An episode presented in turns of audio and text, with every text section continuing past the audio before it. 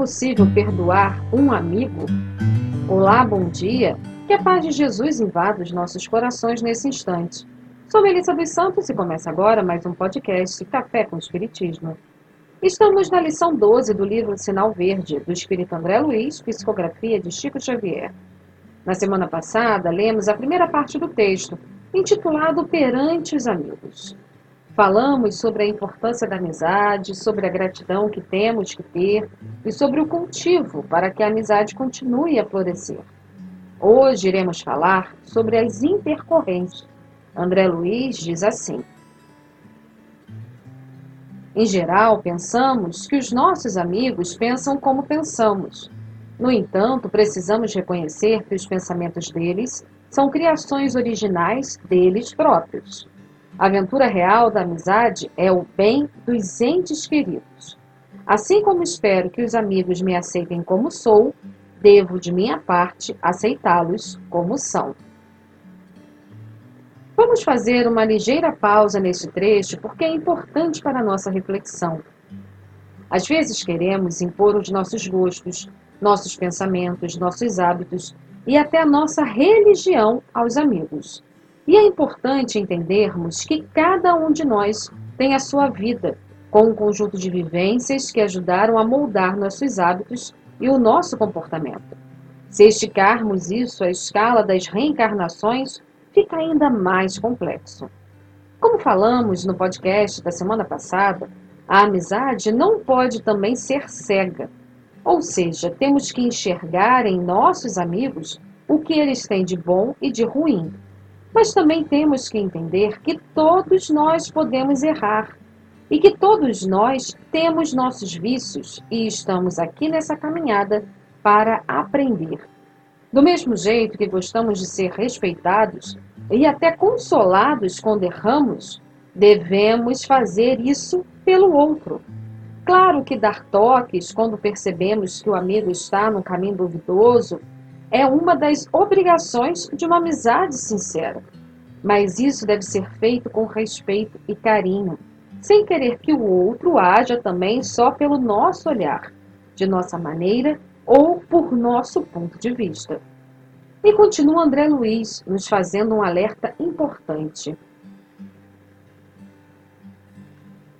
Toda vez que buscamos desacreditar esse ou aquele amigo, depois de havermos trocado confidência e intimidade, estaremos desmoralizando a nós mesmos.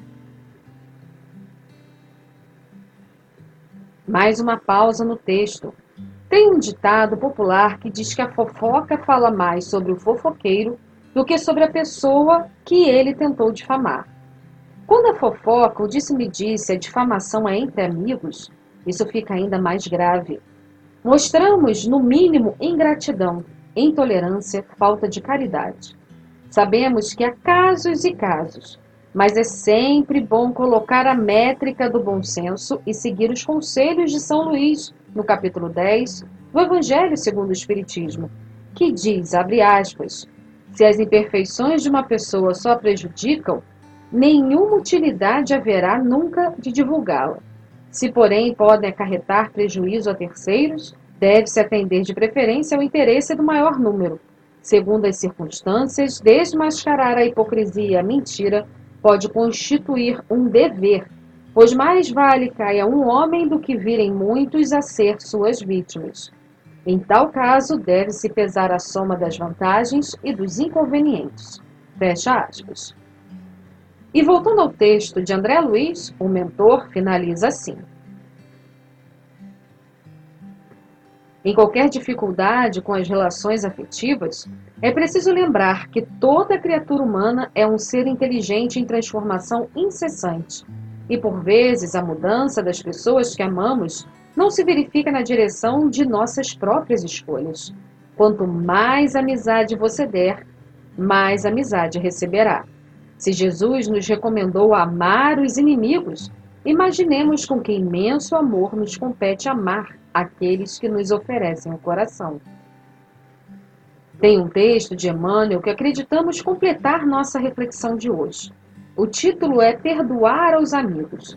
Está no livro Esperança e Vida, psicografias de Chico Xavier e Carlos Bacelli. Leremos alguns trechos. Valorize os companheiros que te apoiam e não lhes desmereças a dedicação por bagatelas. Não te queixes da omissão de teu nome na relação de convidados para uma festa.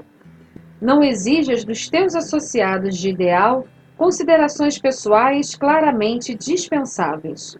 Não te melindres com alguma frase menos feliz ao teu respeito, e nem percas tempo com apontamentos que a malícia te assopra aos ouvidos. Honra sempre os amigos que te incentivem para o trabalho do bem e abençoe-lhes a presença no caminho que a vida te deu a percorrer. Diz a Escritura: aquele que encontrou um amigo achou um tesouro. Está em Eclesiásticos 6,14. E por isso mesmo, entre as mutações e perturbações do mundo, é preciso saibamos conservá-lo. Que assim possa ser que Jesus abençoe todas as amizades e amigos, que saibamos conservar a amizade e até o próximo podcast Café com Espiritismo.